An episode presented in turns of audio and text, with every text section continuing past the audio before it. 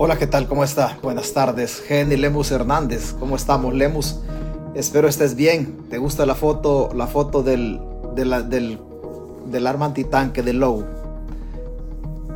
Turcios, Turcios, muchas gracias por conectarse. Se le agradece. Gracias, gracias. Sergio Arias, buenas. Buena que. Ah, buena rola. Pensé que decía buenas noches. Alberto Fuentes, gracias por estar acá. Esaú Murgas, muchas gracias.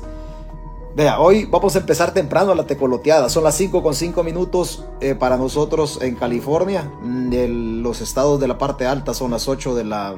Sí, 8 de la noche me parece. Para en El Salvador son las 6 con 6 minutos. Gracias por estar acá. Ya ve que Howard Cotto no estaba preso, no estaba detenido. ¿Se da cuenta? Lo dijo el ministro de Seguridad justamente este día. No estaba detenido Howard Cotto. Es que es un animal muy grande. Es que muy grande Howard. Por eso nosotros habíamos tocado todos los tentáculos habidos y por haber y, decíamos, no, no está preso, no está preso porque, porque, porque, porque no puede estar preso Howard Cotto, no puede estar.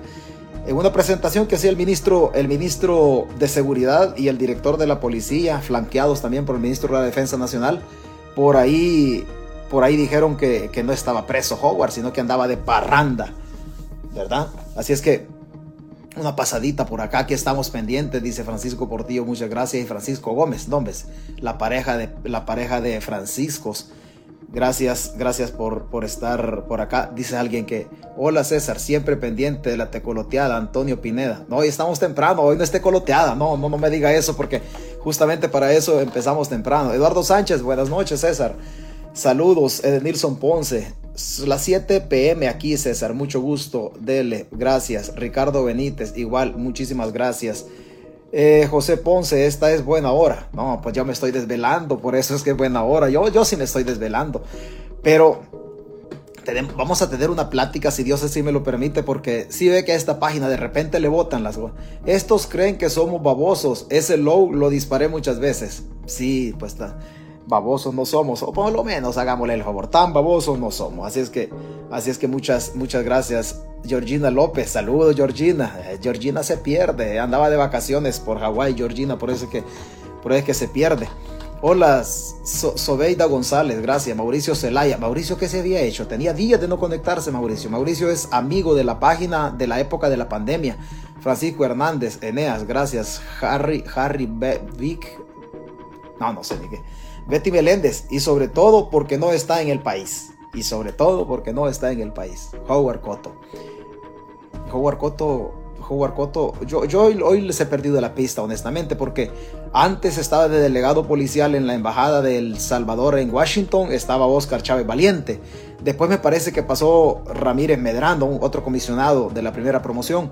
Hoy después parece que está por ahí Howard Cotto, no sé, al final. Vamos a hablar de, es que Howard, Howard es bien, es bien divertido, es el caso de Howard. Siempre decían, subieron una, subieron una, una cosa, subieron algo ahí, subieron algo ahí este que Alguien tiene la foto de Howard Cotto cuando a Howard Cotto decían que lo habían capturado, compártamela. Vamos a, vamos a leer algo en esa foto porque es que nosotros dijimos que no cuadraba esa foto. Ahí hay algo que hay algo que no que no que no cuadra, este porque si alguien la tiene por ahí, échemela, hágamela llegar. Buenas noches, César, dice, Dios me lo bendiga. Marcos Galicia, Mercedes Rivera Laínez, gracias, buenas noches, Ulises. Alguien decía que esta música es bonita.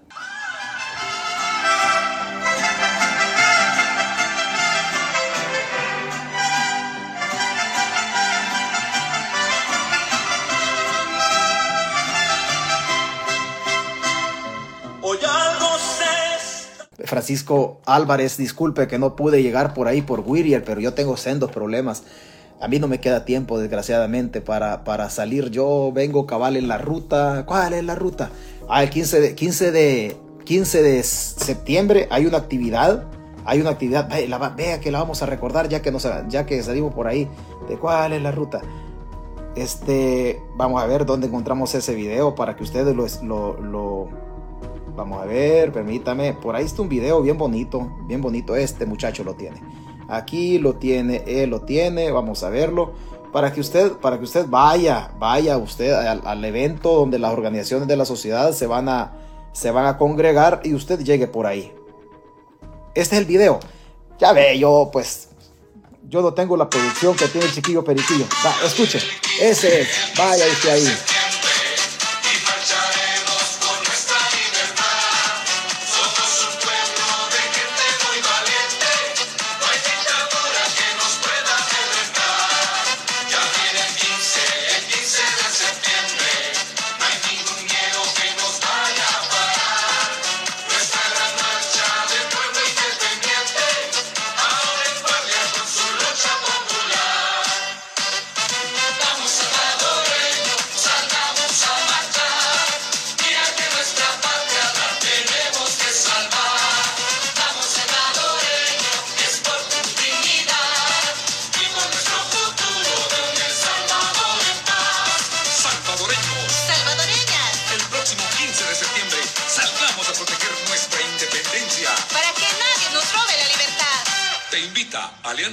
El Salvador en Paz. 15 de septiembre 2021.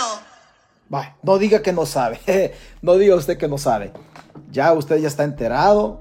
Ahora lo de la diáspora les no nos corresponde poner algún dinero para el transporte, para el agua helada, para la Coca-Cola, algo para, para que la gente en El Salvador se mueva. Eso nos corresponde justamente, justamente a nosotros. Pero hoy el gobierno hizo una presentación de unas armas. Hoy el gobierno hizo una presentación de unas armas.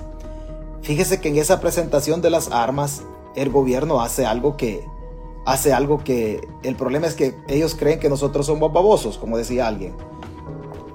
Vea, lo vamos lo, vamos, a presentar así, pero no, se, no se va a enojar conmigo porque al final yo no tengo la culpa. Yo no tengo la culpa. Vamos a ver. Vea. Vea, para la gente que sabe de armas, hoy hicieron la presentación de unas, de unas armas, no las vamos a describir todas.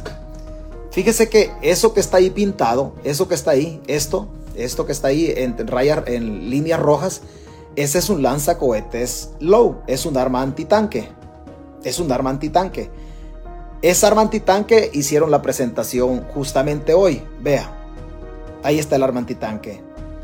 Esa es un arma de un solo disparo. Es un arma antitanque para objetivos fijos o objetivos en movimiento.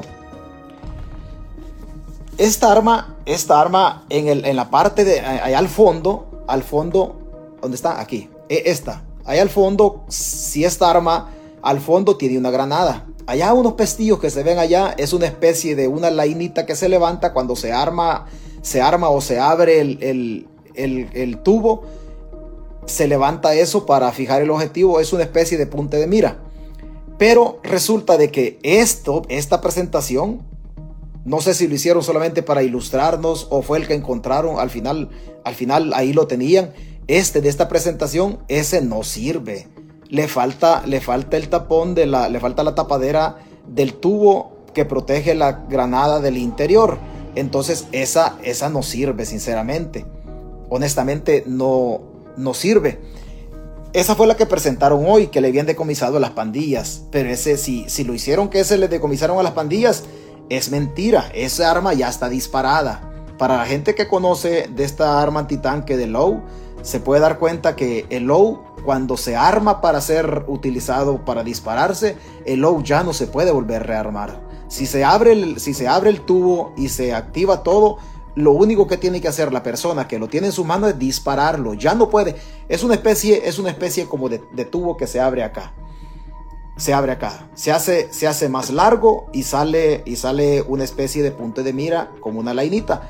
Entonces se coloca en esta parte de acá y la, y la punta de mira queda justamente a esta altura para fijar el objetivo con el ojo si cuando sale el, arma, cuando usted, cuando usted la abre y, la, y la, ya la armó, ya, ya está montada, solo le, basta una especie de disparador que queda justamente en esta parte de acá y la dispara. Si usted la activa, usted ya no puede volver a, ya no puede volver a cerrar el, el low. ¿Por qué? Porque si usted la activa, tiene por fuerza que dispararla. Por fuerza. Pero este low, este low que están presentando acá, solo que haya sido para ilustrar para ilustrar, ese low que está en las rayitas eh, rojas, esa arma ya no sirve. O sea, si eso lo decomisaron a las pandillas, ya, ya está, ya estamos jodidos.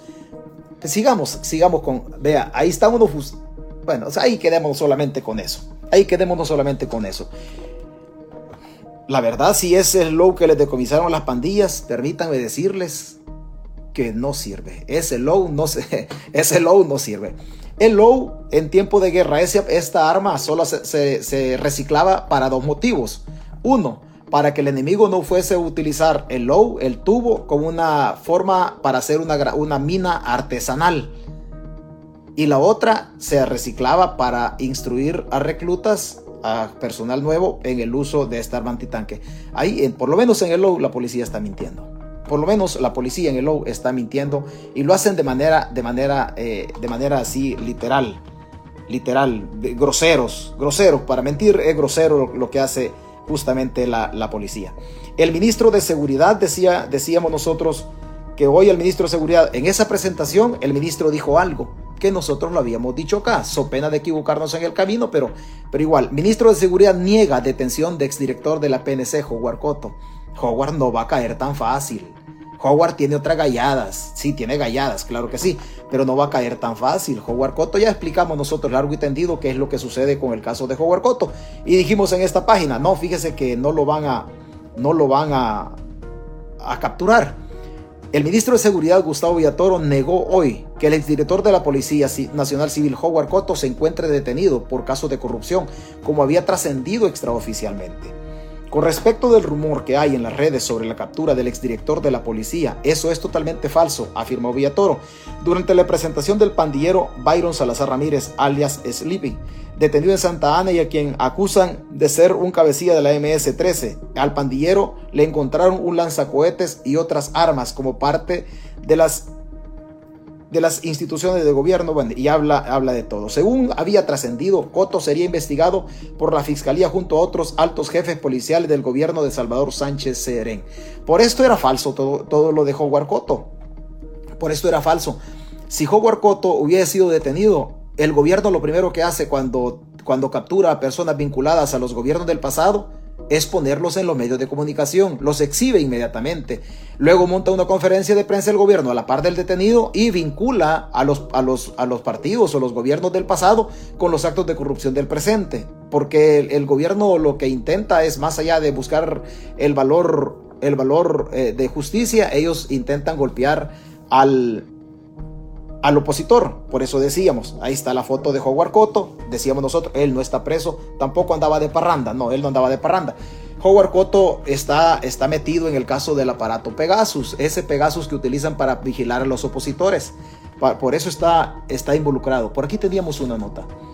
Por aquí teníamos una nota. Fíjese bien, usted, usted es opositor en El Salvador usted es opositor en El Salvador, usted hace, hace comentarios de, lo que usted quiera, o usted tiene una página y critica al gobierno eh, en, el, en El Salvador. Tenga cuidado, tenga cuidado. Esta policía, esta policía, esta policía le va a poner droga a usted. Si usted, y, y nosotros andamos tras la pista de las personas. Hay en el grupo, en el grupo de, este, de estos policías andan dos policías que los han reincorporado de los que cesaron, que tenían 60 años, han, han recontratado a dos policías que están en este grupo. Se lo voy a decir así, así largo, largo y tendido.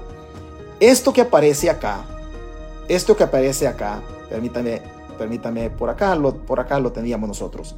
Vea, vea, el arma que nosotros hablamos, el low, el low, es esta, esta arma.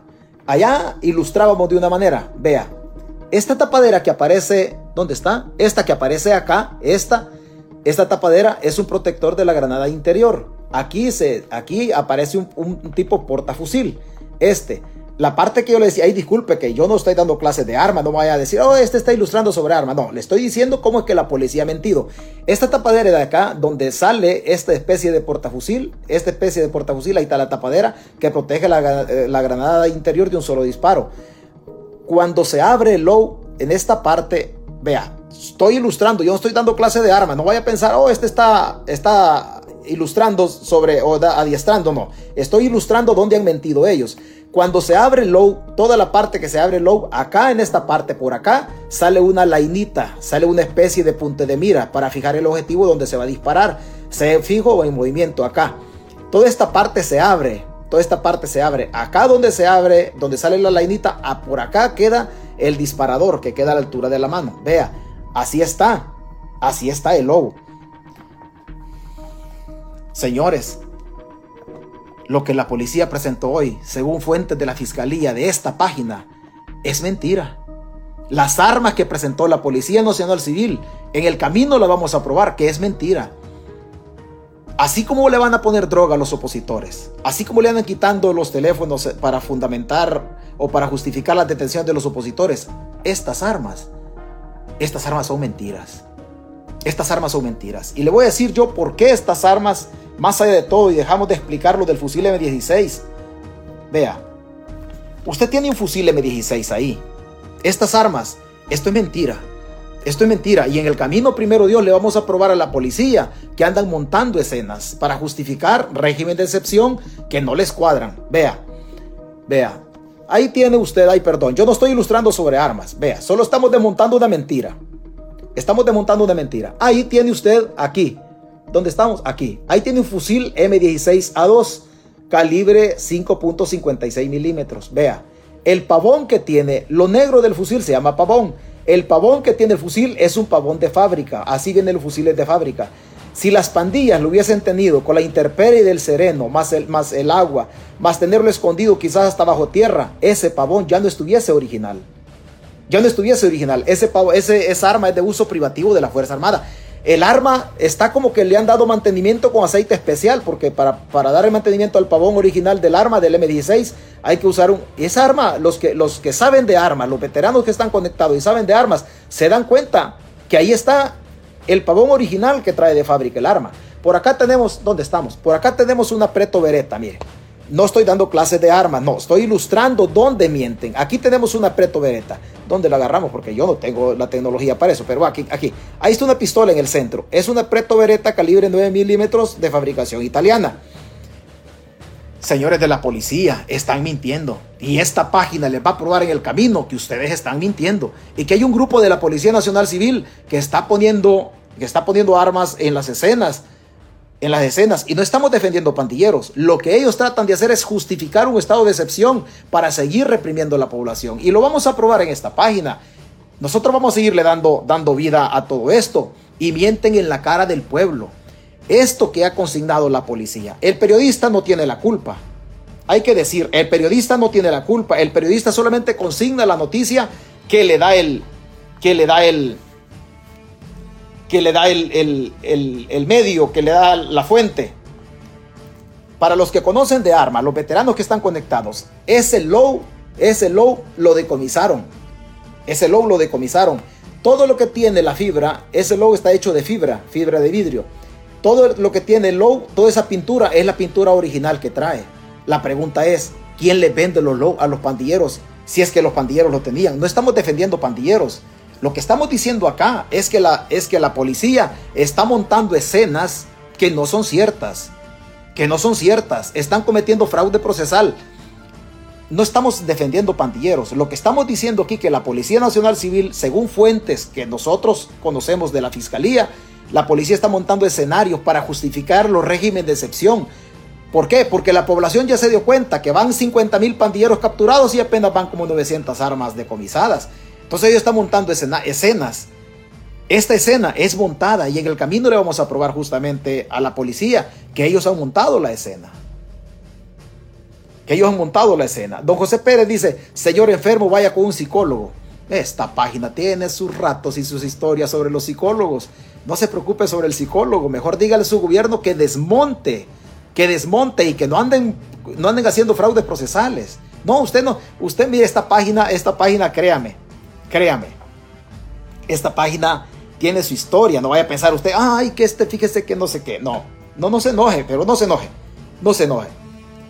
Esta, esta escena, esta escena de hoy, de una manera u otra, nosotros la, relacionamos, nosotros la relacionamos hace, hace unos días.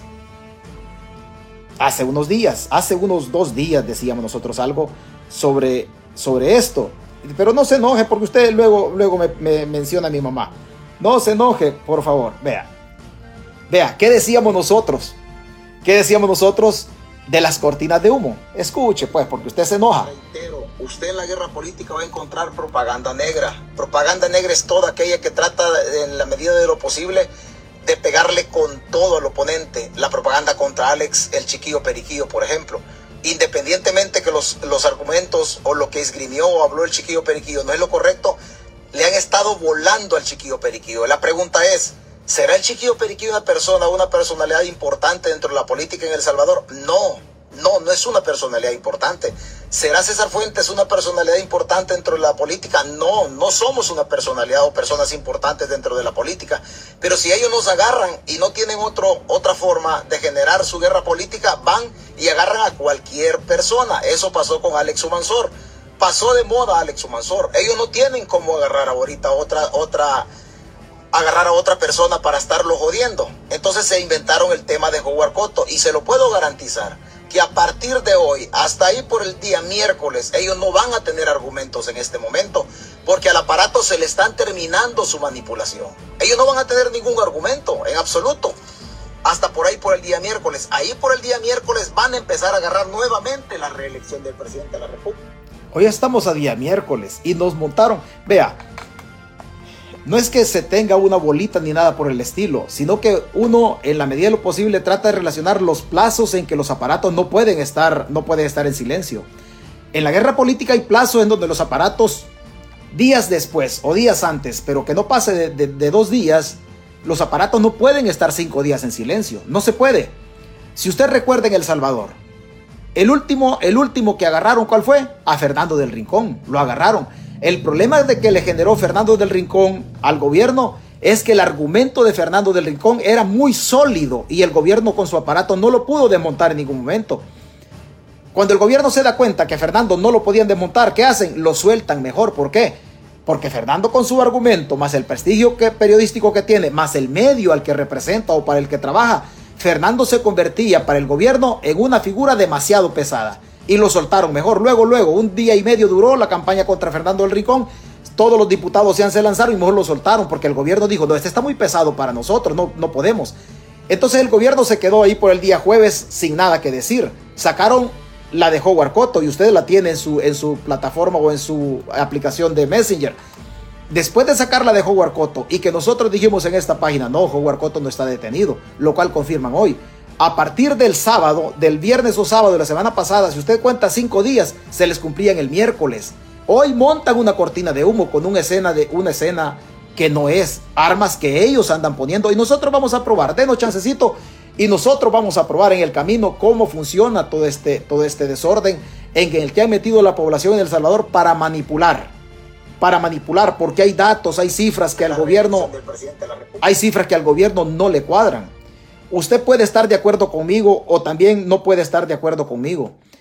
Yo no le voy a pedir que por favor me deje un comentario que sea mínimamente civilizado. No, si usted después de escuchar lo que yo digo acá, usted decide dejarme una puteada, venga, hágalo hágalo. No, usted no se entretenga, va a decir, oh, es que este lo voy a desanimar. No, sus puteadas son la Viagra y la vitamina de esta página. Cada vez que usted me putea o cada vez que usted me lanza cualquier improperio, créame que yo agarro más ánimo y me doy cuenta que vamos por el camino correcto. Hemos dado pasos agigantados, todos nosotros los de las páginas. Todas las páginas, señores, hacen un grandísimo trabajo y todos en la medida de lo posible. El único desordenado soy yo que no tengo horario para transmitir porque pues desgraciadamente, desgraciadamente transmito cuando cuando hay chance. Pero todas las páginas hacemos un grandísimo trabajo, todos. Pero si usted dice, oh, es que este hijo de la guayaba eh, lo voy a putear para desanimarlo, no, no, usted no se quede con las ganas, no se quede con las ganas. Tenemos un, un gobierno, un gobierno en El Salvador que manipula la realidad, que manipula la realidad, pero que gracias a Dios, que, pero que gracias a Dios las cosas van caminando, van caminando poco a poco. Las cosas van caminando poco a poco más de un millón quinientos mil de salvadoreños metidos en la pobreza. Más de un millón quinientos, más de salvadoreños metidos en la calamidad, metidos en la pobreza. Desde el país, desde el 2015 el país hace una medición de la pobreza a través de 20 indicadores, a los que se incluyen desde la estabilidad laboral hasta los lugares de esparcimiento. Esto en relación, en relación a El Salvador. Hablan de la pobreza multidimensional más de un millón, más de 1.5 millones de salvadoreños viven en pobreza, según la última encuesta de la Dirección General de Estadística y Censos del Ministerio de Economía. En su última encuesta de hogares y propósitos múltiples, del 2021, la disuelta Dirección de Estadística y Censos Digestic revela que 1.556.153 salvadoreños viven en pobreza de un total de 6.325.827 ciudadanos registrados en este conteo que se realiza cada año a nivel, a nivel nacional. A nivel nacional. Quiere decir que estamos hablando de pobreza, fíjese bien, de pobreza, de lo que está más reventados en el país y los que comen dos tiempos, como dijo el economista Carlos Acevedo, que lo hacen salteados. Este número representa un 24% de los hogares a nivel nacional y de este porcentaje se divide además en 7.8 de hogares que viven pobreza extrema. 7.8 en pobreza, pobreza, extrema, arriba de 600 mil salvadoreños. Y 16.8 de hogares que viven pobreza relativa. Los que comen salteados, los que todavía les alcanza medio para, para comer pupusas una vez a la quincena, pobreza relativa. Sin embargo, la pobreza no solo se cuenta ahora como la falta de dinero para adquirir bienes y servicios. Desde el 2015 el país se sumó a un listado de naciones que mide la pobreza multidimensional en la que se incluyen carencias más allá, más allá de las monetarias, por lo cual se establece que las personas tienen una peor calidad de vida en el caso del, en el caso del Salvador. De acuerdo a la encuesta, en el año 2021, el 27% de los hogares viven pobreza multidimensional. Son 500, 521, 521.762 hogares en los que viven 1.947.796 personas. De ellos, 17.3 están en el área urbana y 43.1 están en el área rural. Por eso cuando eso significa que 14.054 pasaron a formar parte de la lista de, salvadoreños que están metidos en una crisis económica que no les alcanza ni para un tiempo de comida, por lo menos no les alcanza ni para vivir con un dólar diario. Así, por ejemplo, según esta medición, el 67.5 de la población está en su empleo e inestabilidad del trabajo y 14.4 en desempleo. Además, el 40.9% vive en hacinamiento y otros 42.1 no tienen espacios de esparcimiento. Oiga, pero el Ministerio de Relaciones Exteriores, en una nota que usted, que usted hace poco ha leído y que nosotros no alcanzamos, no alcanzamos a, a cubrirla porque desgraciadamente el tiempo no nos alcanza cuando nos sentamos por acá. Pero por acá le tengo la facturita, pero no se me enoje porque usted siempre se molesta. Usted siempre se me molesta y siempre me saca a mi mamá. No importa, bueno, démosle. Mire, ¿dónde tenemos la facturita? Por acá tenemos la facturita. Nosotros tenemos una, nosotros tenemos una facturita por acá pero no sé dónde, no sé dónde las... Bueno, nosotros teníamos unas facturitas, vamos a ver acá, acá si tenemos...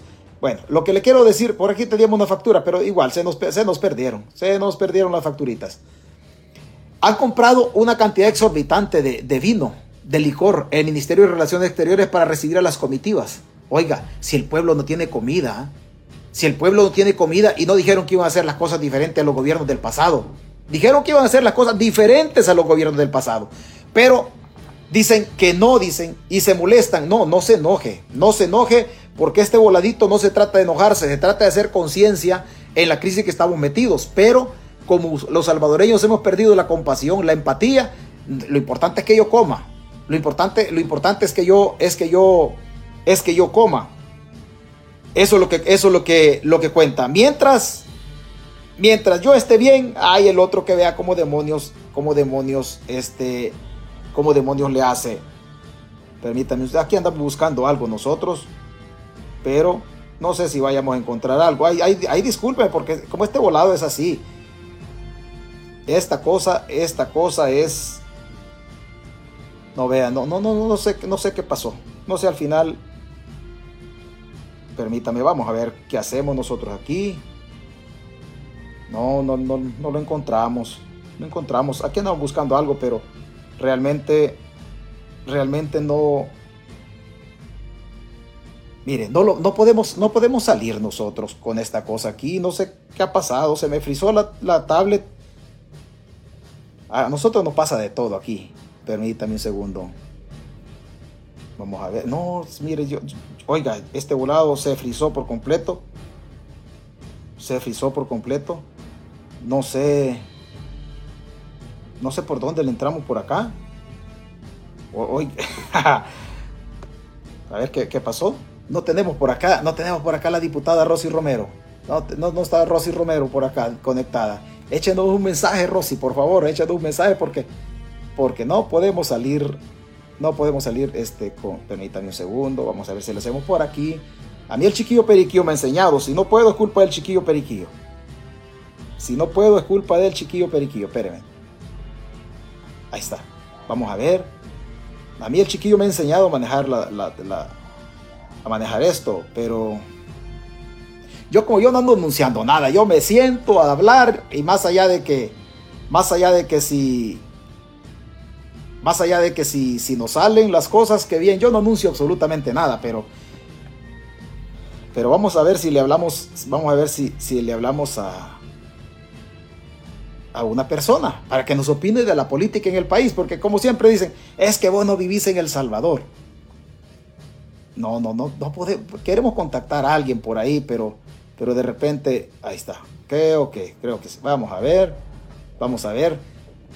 Pero, pero vamos por este lado, porque necios sí somos. Vamos a ver. Aló. Hola César, buenas tardes. Caballero, ¿cómo está?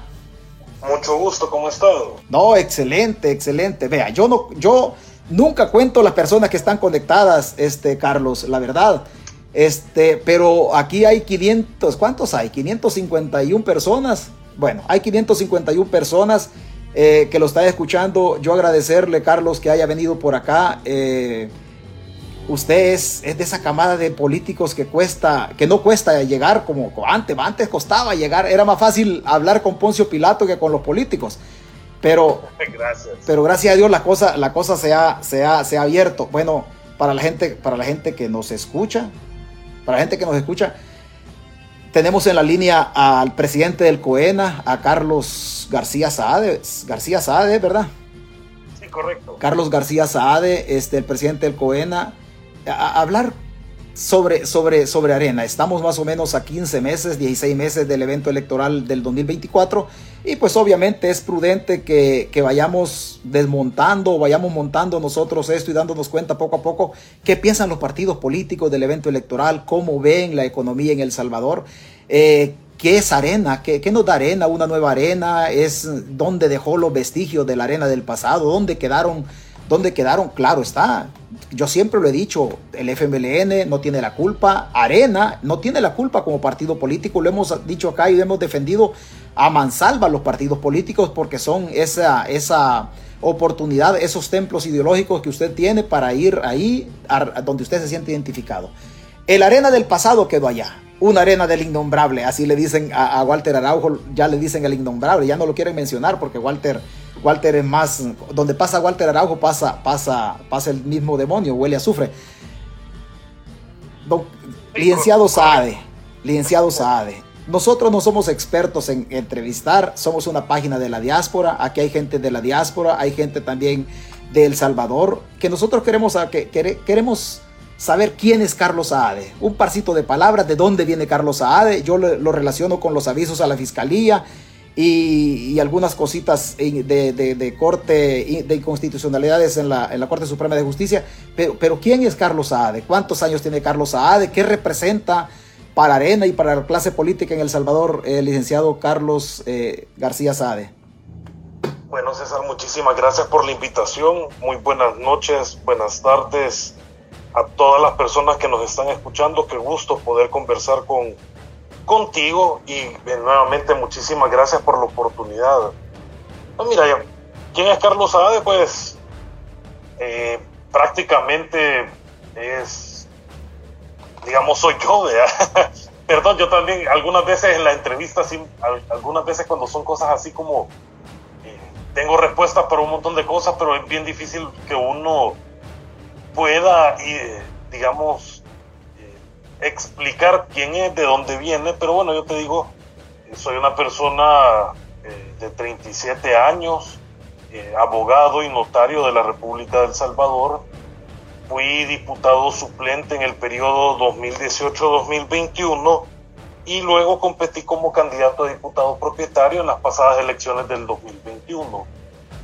Como tú bien dices, eh, eh, para la pandemia y un poquito desde un poco antes de la pandemia, eh, comenzamos a ver las, los actos inconstitucionales que cometía el gobierno, no solo de, del FML, de, perdón, de Nayib Bukele, sino que también del, del FMLN. Y sentía esa necesidad de presentar o de que se cumpliera, mejor dicho, que se cumpliera la constitución por lo tanto, en reiteradas ocasiones iba a la sala de lo constitucional o a la institución que fuese a presentar ya sea demandas, avisos ante la fiscalía, eh, entre otras, para hacer que se cumpliera la ley. Si es que miren, los gobernantes están primero, porque ellos son los primeros en cumplir la ley, no en incumplirla. A diferencia de lo que estamos viendo ahora, ahora el, el gobernante es el primero en incumplir la ley y no incumplirla. Y, si no, y para justificar el incumplimiento, la, la reforma. Son cosas que no pueden pasar, pues, o sea, eso, eso sí, de verdad, por sobre todo, para todos, bueno, todos los abogados sabemos que la Constitución y todos los ciudadanos también sabemos que la Constitución está por sobre todas las demás leyes. Y no se vale que quieran venir a cambiar leyes poniéndolas en contra de la Constitución es por la razón por la cual en aquel momento yo iba a la sala, iba a la fiscalía. Ahora, el hecho de que yo no vaya no significa que no se estén cometiendo.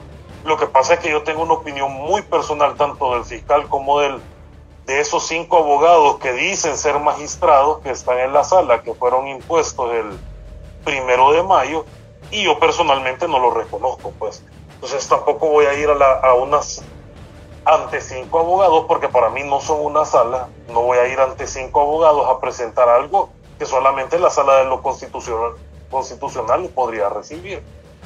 Entonces, mira, yo soy una persona defensor de las libertades de, de todos, a pesar de que yo no esté de acuerdo con, con algo que tú expreses o lo que sea, pero, pero tú tenés el derecho de expresarlo. Ese es mi, mi, pensamiento. Yo, voy a, yo estoy aquí para defender las libertades de todos mientras yo pueda. A pesar de que esas libertades conlleven opiniones de, con las que yo no estoy a favor, pues eso no tiene ningún problema. Pero tenés el derecho de expresarlo. Tenés ese derecho de decir qué es lo que pensás, qué es lo que sentís, etc. En los últimos días, en los últimos días, ya con eso termino, en los últimos días, eh, pues tuve que asumir, o mejor dicho, asumí con todo el compromiso eh, la presidencia de Alianza Republicana Nacionalista, me, se me encomendó esta misión porque pensaban las estructuras, pensaron eh, que era bueno de que alguien de la misma base pudiera venir a, a enrumbar el partido. Y en este proyecto no es que esté yo solo, pues tampoco, tampoco somos un gran equipo dentro del Consejo Ejecutivo Nacional que hemos tratado de ir que lo tratamos de formar en ese momento con personas que han trabajado por el partido, que saben de dónde venimos y sabemos también hacia dónde queremos ir. Y lo que ha significado para nosotros eh, haber aguantado tantos errores que se cometieron en un pasado y que nos ha costado tanto daño como partido y que no tuvo que haber sido así. Se lo, se lo voy a yo le voy a recordar, yo le voy a recordar los, los, le voy a recordar los errores, no en sí mismo, sino que yo, yo siento que ustedes como arena tienen que ser un mea culpa en relación al pasado. Eh, ustedes, ustedes tienen un pasado glorioso en relación a lo que aportaron para la reconstrucción del país, pero también tienen un pasado no muy glorioso en cuanto a que algunas personas mancharon la historia del partido y no se y no hicieron bien la tarea cuando de una manera u otra estuvieron en la gestión pública, pero eso, eso lo, lo, lo abordamos posteriormente. Oiga, licenciado, ustedes son parte de un COENA transitorio que cierra el ciclo en septiembre de, este año, en donde van a haber elecciones y el próximo COENA va a administrar el evento electoral del 2024, las legislativas, las presidenciales, las de consejos municipales y obviamente las de, obviamente las de Parlamento Centroamericano. Usted busca, se la voy a dejar votando en el área, no está ¿Usted va a buscar la reelección de, en el COENA o se van a apartar un poquito? ¿Van a montar un evento electoral interno en el partido para que vengan nuevas autoridades o solamente están ustedes de manera transitoria ordenando, ordenando la casa o barriendo la casa para dejar los muebles bastante ubicados para que vengan otros a administrar el evento o, o cómo están esas pretensiones? Fíjate César que cuando yo entré, cuando yo inicié, el primer lugar donde fuimos a hacer una campaña, digamos, para la elección interna, para la, para la elección pasada, fue el departamento de Cuscatlán.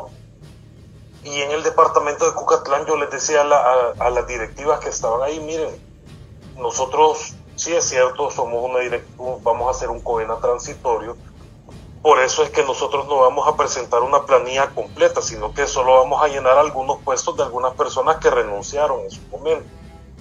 No que hayan renunciado al partido, sino que se hicieron a un lado del COENA, para, para no hablar de renuncia, porque porque después se pueden confundir las cosas. Las personas se hicieron a un lado, siguen siendo parte del partido, pero se hicieron a un lado en su momento. Entonces, para terminar el proyecto de ellos, o mejor dicho, para terminar ese periodo, eh, fue que nosotros asumimos la responsabilidad. Yo les decía las estructuras en, la, en Cuscatlán, miren, si ustedes quieren, yo con el mayor de los gustos continúo después de septiembre pero eso no va a ser una decisión personal, sino que va a ser algo que el partido a mí me lo pide. Porque así tal como fue esta primera elección, el partido así me lo solicitó. Yo, para ser sincero, no tenía intención, ni siquiera había pensado en ser presidente del COENA. Pero si las estructuras te llaman, ¿por qué le vas a dar la espalda?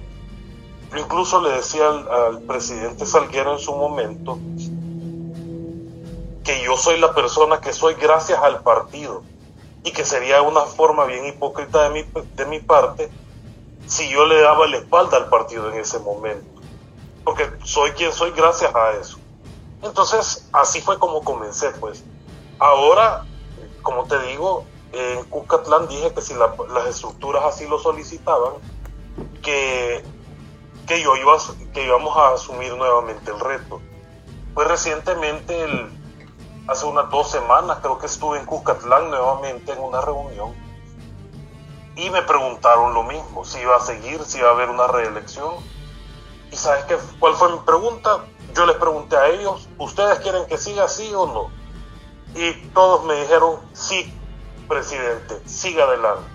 Por lo tanto, y para representar ese deseo de las estructuras, sí me voy a ir para la reelección en septiembre se va a presentar a la reelección en septiembre para administrar el evento del 2024.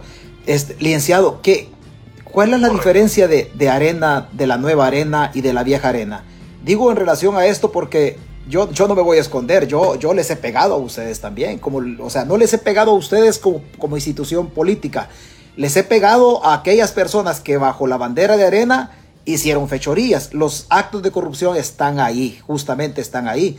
Pero también entiendo de que no es responsable el partido político como persona jurídica, pero reconozco, yo no voy a esconderme aquí a decirle a usted para barbearle, no, yo no le he pegado, no, yo les he pegado porque, porque la obligación de nosotros que de una manera u otra generamos opinión, aunque sea poca, o la obligación de nosotros como ciudadanos también es auditar desde la crítica el quehacer político en El Salvador. Y creo que al final nos hemos quedado cortos porque nos ha faltado cuál es la diferencia de la nueva arena con nuevos brillos, con nuevos rostros de jóvenes políticos y, dónde están los viejos areneros que mancharon la historia del partido. ¿Cuál es la diferencia? ¿Qué nos regala Arena? ¿Qué nos propone Arena para el futuro?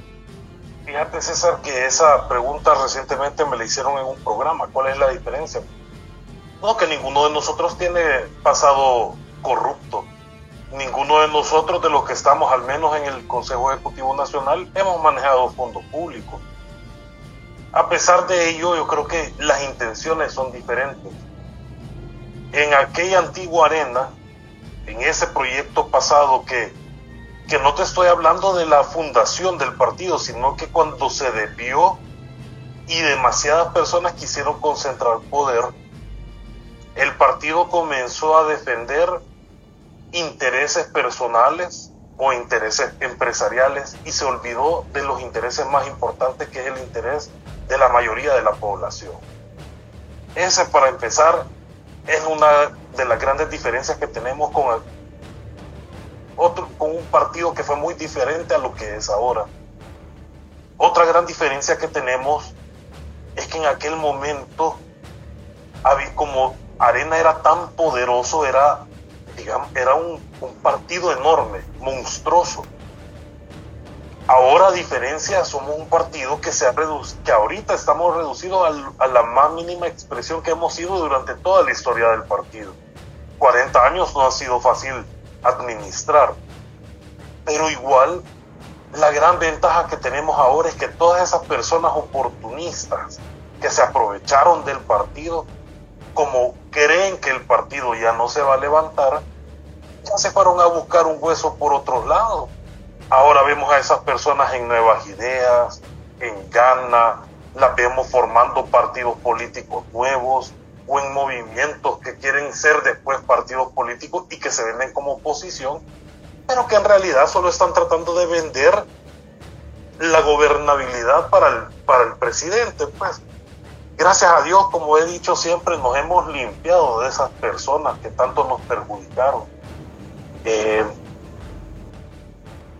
yo te digo, en un pasado, como en, eso, en esos tiempos, en los tiempos de Tony Saca, en los tiempos de Walter Araujo, en los tiempos de tanta gente que nos hizo tanto daño, una dirigencia como la que tenemos actualmente jamás hubiese pasado. Y el partido hubiese estado secuestrado aún por, ese, por esos grupos de poder que tanto daño le hicieron no solo al partido, sino que también a todo el país. Ahora la diferencia que nosotros somos de, de esta, este relevo generacional que hemos hecho con los del pasado es eso, que ahora nosotros, mira, la situación del partido, digamos que es la más crítica en toda su historia. Y a pesar de ello, aquí estamos dando la cara por el partido y dando la cara por los salvadoreños y todos aquellos que aún creen en nosotros, que aún creen en Arena. Estamos demostrándoles que en este partido todavía tiene mucha vida y tiene muchísimo que dar por delante para los salvadoreños. Salvadoreños ya sea dentro de nuestras fronteras o también fuera, que al final todos somos hermanos salvadores. Voy a, voy a, hacer, una, voy a hacer una pregunta de paréntesis nada más. Y usted, usted si quiere me dice sí, si quiere me dice no, y si gusta se extiende en la respuesta. Solo es de paréntesis. Yo tengo información que en un momento determinado, sin mencionar los, los, sin mencionar periodos o fechas, pero yo tengo la sensación de que Nayib Bukele se quiso infiltrar o se quiso tomar la estructura de arena es correcto y todavía está tratando de hacerlo. Todavía está tratando de hacerlo. Todavía está tratando de hacerlo. Es por ello que esta elección de 2000, perdón, de, de ahorita de septiembre de este año es tan importante para nosotros. Porque nosotros con este relevo generacional en el que estamos, es el que está tratando de evitar de que se tomen el partido. Ahorita en, esa, eh, esa guerra, esa pugna tenemos para evitar de que el oficialismo quiera apropiarse de Alianza Republicana Nacionalista y volverla en un partido, digamos, entre comillas, opositor, así como el PDC que se, vende como la nueva oposición, pero todos sabemos que está plegado a ellos. Entonces, claro, yo sé que, que nuestros hermanos a nivel nacional de arena van a saber definir y van a saber quiénes son los que representan qué intereses. Entonces, yo te digo, que, que sigan tratando, imagínate, si Arena no fuera lo, lo, importante que es, o si Arena no tuviera la vida que tiene, y que nos dicen de que ya estamos muertos, que nos quieren, no se lo estarían tratando de tomar. Entonces, te digo, por eso es que Arena todavía sigue siendo un partido político fuerte, un partido político que tiene estructura a nivel nacional, un partido político que todavía representa intereses de muchos salvadoreños que a pesar de que han dejado de creer en nosotros por cosas que hicieron en el pasado, pero muchos salvadoreños aún así nos dan la confianza. Por eso nosotros salimos siempre como el segundo partido político más alto dentro de las encuestas en el país. Somos la primera fuerza política dentro de la oposición. Y por eso es que nos quieren aniquilar, pues, por eso nos quieren hacer estas crisis internas que entre financiera, o sea, nos han quitado nuestra casa sede, nos han quitado de la deuda política, que es algo que nos, que, no, que, es nuestro, pues. Y a pesar de ello, estamos dando la cara y decimos, aquí estamos. Yo le voy, yo le voy, a, hacer, le voy a hacer una reflexión y le digo, no, no hoy que tengo la oportunidad de tenerlo aquí a usted, voy a desperdiciarla. Vea, yo siempre he relacionado al diputado Rodrigo Ávila con Tony Saca, yo César Fuentes, y le voy a decir por qué. Yo le doy seguimiento a muchos diputados al interior de la Asamblea. Ustedes no son la excepción. Yo también les, les pongo la lupa. Pero me parece bastante curioso, y yo lo he dicho en transmisiones, y, le reitero, no me voy a esconder.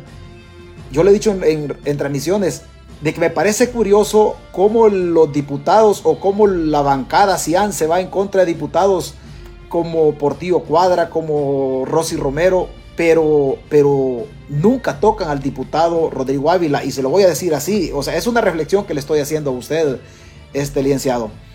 Vea, Rodrigo Ávila cuando estuvo en la policía, él estuvo cerca del ministro de Seguridad actual. Él trabajó con el fiscal general actual. Él, Rodrigo Ávila, para mí, dentro del radar que yo tengo a Rodrigo Ávila, es, es un brazo, es una extensión de Tony Saca. Ese es para mí. No le estoy pidiendo la opinión porque, porque no lo quiero comprometer a usted. ¿Me entiende? Pero lo digo de esta manera porque mi carácter de ciudadano y a mí que me gusta promover la democracia y ustedes como Arena son parte de ese andamiaje de la democracia, los partidos políticos sin excepción deben irse sacudiendo esos lastres de corrupción porque nosotros sabemos como ciudadanos qué significa Tony Saca para la realidad política en El Salvador y dónde nos dejaron o dónde nos dejó la gestión, la gestión del ejecutivo de, Elías Antonio Saca. Entonces, solo se lo, se lo hago así nada más como reflexión, que ustedes, primero Dios, tengan la oportunidad de limpiar esa casa, ese templo político de la derecha en El Salvador llamado Arena, y que la nueva Arena sea una arena que se relance a conquistar al votante joven y a, levantar nuevamente al votante que no se quiso levantar de la, de, las, de la maca, de la cama o de la silla en las elecciones pasadas. Ustedes tienen la oportunidad histórica, este, Carlos, de, levantar a este votante que seguro que va a salir. Seguro que va a salir porque la gente ya se dio cuenta del camino hacia donde vamos nosotros, que nos desplazamos de manera natural a una, a una dictadura. Nosotros, nosotros esperamos eso de Rodrigo. Con el tema de Rodrigo, sí, Solo voy a hacer algún comentario rápido. Eh, ahí sí no estoy de acuerdo. Rodrigo es una de las personas más leales, disciplinadas y fieles al partido. Él eh, fue afectado duramente por el gobierno de, Antonio Saca.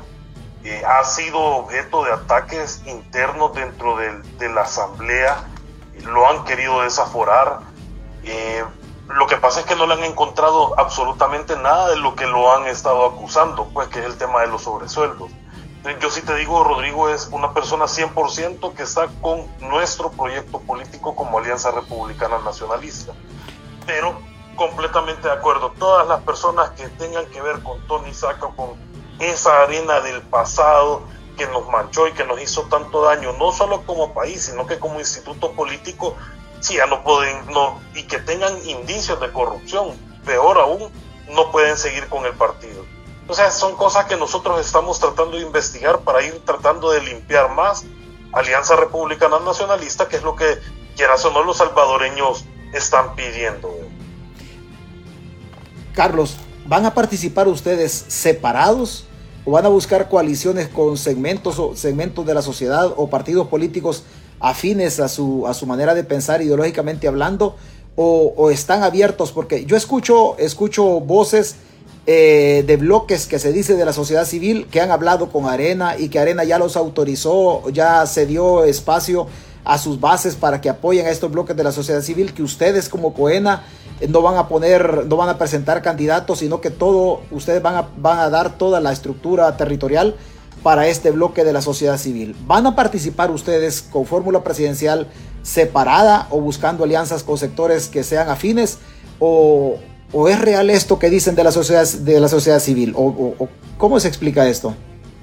mira, nosotros como Alianza Republicana Nacionalista hemos tenido acercamientos, ya lo he dicho en varias oportunidades, con algunos movimientos, partidos políticos, etcétera.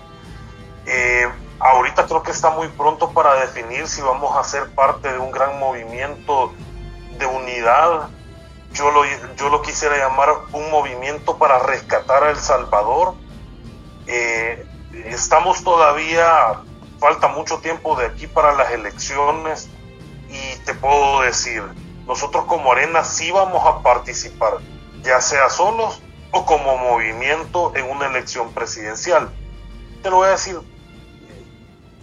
como te digo, o sea, todavía falta mucho tiempo, pero sí vamos en algún momento y si nuestras estructuras así lo solicitan, nosotros vamos a formar parte de ese movimiento. Pues yo creo que lo más importante ahorita es rescatar la poca democracia que tenemos en el 2024. No es momento de pensar en ideologías. Claro, tampoco podemos mezclar el agua con el aceite, pues, o sea, con el FMLN creo que no podemos ir en una coalición porque somos completamente opuestos. Nuestras ideas, nuestros planes, todo es distinto, no podríamos ir en conjunto con ellos pero con otros partidos políticos que sí podríamos, eh, digamos que, que, sí tenemos ciertas eh, cualidades que, que, que, nos asemejan, por ejemplo, que defendemos las libertades, que defendemos al individuo, lo más importante que defendemos la democracia, la familia, con ellos podríamos hablar de un movimiento, incluso con organizaciones de sociedad civil. Claro, nosotros como Arena sabemos que una de nuestras fortalezas es la estructura, la estructura que ya tenemos. Entonces, claro, nosotros podríamos ver eh, cómo podemos apoyar con esta estructura a nivel nacional un movimiento, pero como te digo, falta todavía mucho tiempo para definir si vamos a ser parte, si vamos a ir solos, pero nosotros en ningún momento, ahorita como Consejo Ejecutivo Nacional, eh, no, no nos oponemos a poder llegar a ese acuerdo, a un acuerdo que nos lleve como un movimiento de unidad eh, un movimiento opositor, un movimiento de rescate para El Salvador. Pero, pero van a participar ustedes, no, es, no van a quedar fuera del evento. Sí, no, vamos a participar, vamos a participar. Carlos, yo sé que usted tiene más cosas por hacer. A la estructura, a la estructura de arena en El Salvador y a la estructura de la diáspora o la de los areneros que, que viven en Estados Unidos y en otras latitudes, en otras partes del planeta, ¿Qué, qué, les dice Carlos? ¿Qué, cómo, los, ¿Cómo los motiva? ¿Cómo los incentiva? ¿Cómo hacerles, hacerles sentir que el hoy lucha, mañana paz, progreso y libertad? Que los tres colores, el azul, blanco y rojo, todavía, todavía representa esperanza para ellos. ¿Qué, qué, qué llamado le hace usted a la gente, Carlos? Yo a mis hermanos, y no solo los areneros, sino que a todos los salvadoreños que nos están escuchando, igual a todas las personas de todas las nacionalidades, yo les quiero decir algo. No creamos en lo que nos dice este gobierno de que Arena ya está muerto, que no tenemos falso. Si estuviéramos así, no estuvieran atacándonos de la día y noche, día y noche, día y noche. Nosotros estamos acá como una como este relevo generacional dentro de la Alianza Republicana Nacionalista para poder sacar adelante a El Salvador ni siquiera estoy hablando del partido, estoy hablando de todo El Salvador. 2024 es nuestra última esperanza y necesitamos contar con el apoyo de todos para que rescatemos a El Salvador de la garra de este régimen. Un régimen que ya se está llevando opositores por cuestionar el uso de la Fuerza Armada, de la policía, por cuestionar el uso de los fondos públicos, por cuestionar la legalidad o ilegalidad de actos de este gobierno. Entonces no podemos seguir viviendo así. Puede ser que de afuera de las fronteras no nos afecten todas estas cosas, pero a sus familias que siguen acá sí les afectan. El Salvador es de todos y no se vale ahorita que una sola familia o que un gobierno un partido lo esté usando como su finca para hacer negocio. Eso ya lo vivimos hace muchísimos años y no hay que repetir esos errores que cometimos en el pasado. Yo les voy a decir, eh, motivémonos, saquemos adelante El Salvador, unámonos todos que queremos un mejor El Salvador, unámonos todos para que nuestras familias puedan salir adelante, para que los salvadoreños podamos encontrar un verdadero paraíso en nuestro país y no tengamos que buscarlo fuera porque quieras o no, a eso están empujando a las familias salvadoreñas. nosotros como Alianza Republicana Nacionalista vamos a seguir luchando por El Salvador, vamos a seguir luchando por las libertades, vamos a seguir luchando por la familia, por Dios, por nuestra patria que nos ha visto nacer y si no igual es un arraigo para cada uno de nosotros.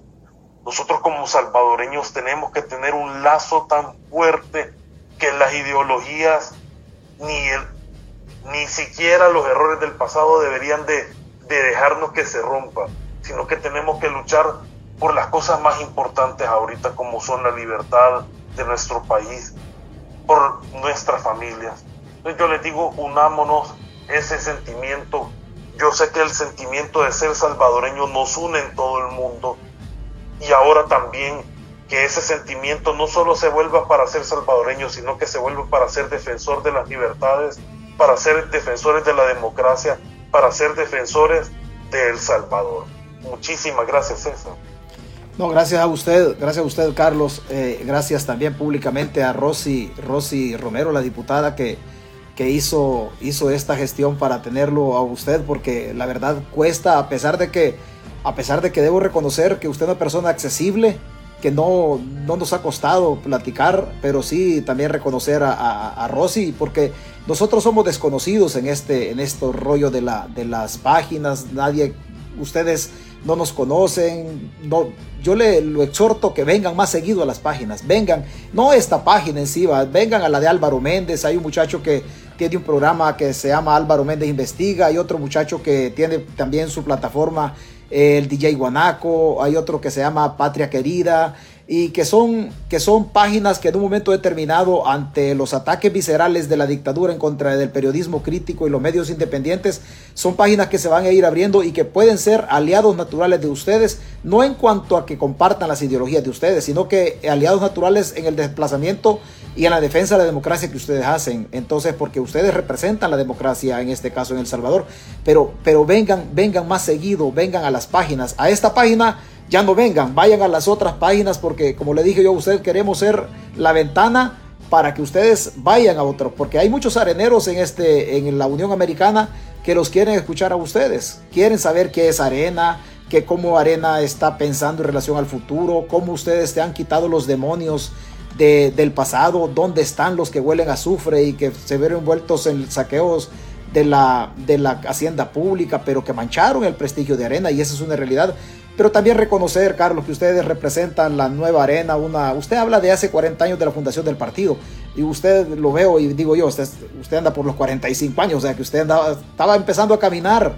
este... Yo en realidad no había nacido, César, sino 37 años tengo. Yo nacía una vez fundado el partido. O sea, cómo cambia la vida. Fíjese que le voy a contar una anécdota. Antes en Arena, ser joven era no tener futuro político, pero yo veo a Rosy Romero, que no sé cuántos años tenga, pero, no, pero por ahí anda, por la, edad, por la edad suya, más o menos. Pero antes, antes estas edades no eran muy bien vistas en, en Arena. Arena siempre se, siempre se relacionó, había que tener padrinos, había que tener padrinos, el innombrable llegó de esa manera. Pero, pero qué bien, venga más seguidos a las, a las páginas, Carlos. Mil gracias eh, por haber estado acá en esta llamada. No tengo yo la, la, infraestructura tecnológica suficiente. Algún rato lo vamos a hacer porque estamos haciendo, estamos haciendo por ahí gestiones para trasladarnos a otro lado y tener espacio. Pero, pero sí, reitero mis agradecimientos. Gracias a usted, gracias a Rosy, gracias a las personas que hicieron posible que usted estuviera con nosotros. Y, y vengan más seguido. Vengan a las páginas, que las páginas los quieren escuchar, Carlos. Eh, muchas gracias y, ¿qué le digo? ¿Qué, ¿Qué, le puede decir, ¿Qué le puede decir César Fuentes al presidente del COENA? Nada, suerte, felicidades, en su, felicidades y éxito en su gestión y que si busca la reelección en septiembre, pues entonces empujar la carreta de usted desde su partido y nosotros desde otras trincheras generando opinión y a rescatar la República, que las elecciones del 2024 van a ser históricas, licenciado. Así es, así es. No, muchísimas gracias a ti, César, a todas las personas que nos han escuchado. Y con el, cuando quieras nuevamente, aquí voy a estar. Como bien dices, yo soy una persona accesible. Eh, con las otras páginas, de igual manera, con el mayor de los gustos puedo participar, no hay ningún problema. Y aquí estamos para informarle a los salvadoreños en todos los rincones del mundo qué es lo que está pasando en nuestra nación, qué es lo más importante, para que todos nos demos cuenta del peligro que hay de cara al 2024, de lo que está pasando de lo que sufren nuestras familias, de lo que quieren ocultar por medio de, de redes sociales y de shows y de cositas así, ¿verdad? pero que la realidad es otra, que la realidad que estamos viviendo es muy parecida a lo que hizo migrar a muchísimas de nuestras familias, que fue el conflicto armado, la persecución política, el deterioro en los derechos humanos. Entonces, hay que ver la verdadera realidad que vive El Salvador. Excelente, Carlos García Saade. Gracias por, por su tiempo, que Dios lo bendiga y nos escuchamos en otra ocasión. Buenas noches. Gracias, César. Buenas noches. Bueno, ahí teníamos al presidente del COENA. Ahí tenía el presidente del COENA. Dios quiera sea nada más, nada más esta, esta página la excusa perfecta para que, para que vayan al resto de páginas.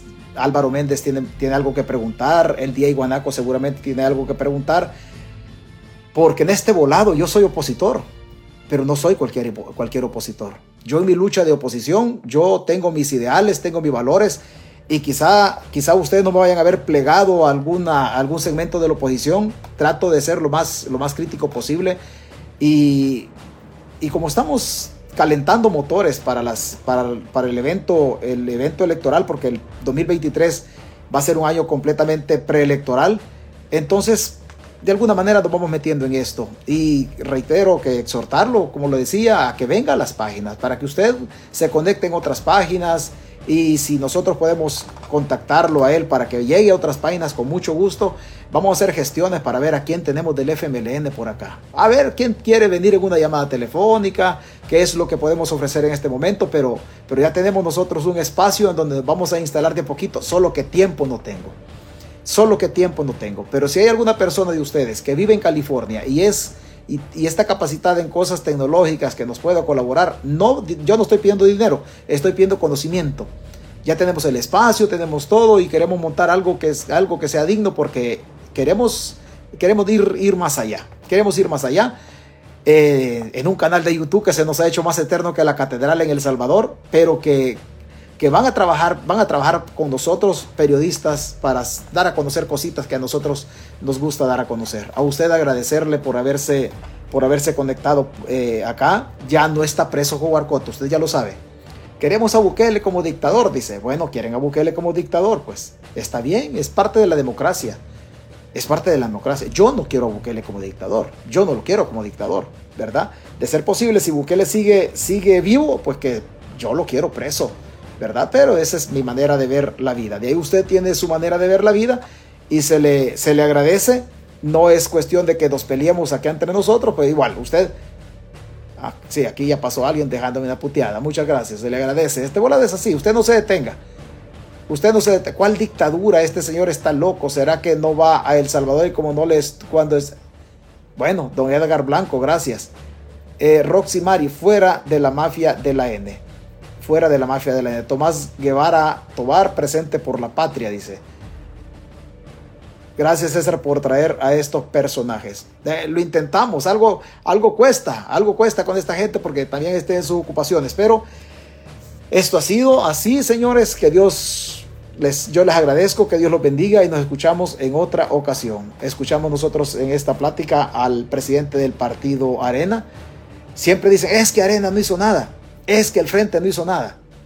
Mancharon la historia del partido y hicieron actos que no eran propios. Pero lo que está en El Salvador, el Salvador que Bukele ha encontrado desde lo bueno, los redondeles, las carreteras, los hospitales, que él no ha hecho ninguno, esas son obras de los partidos políticos del pasado, obras de arena que encontró un país sumido en una desgracia después de la guerra y también el FMLN ha hecho lo de él porque no se trata, yo, no, yo voy a siempre a proteger a los partidos políticos, porque no se trata de atacar a los partidos, se trata de defender a los partidos políticos para el desarrollo de la democracia en El Salvador. Cuídese, que Dios lo bendiga, buenas noches, buenos días y nos encontramos primero Dios mañana.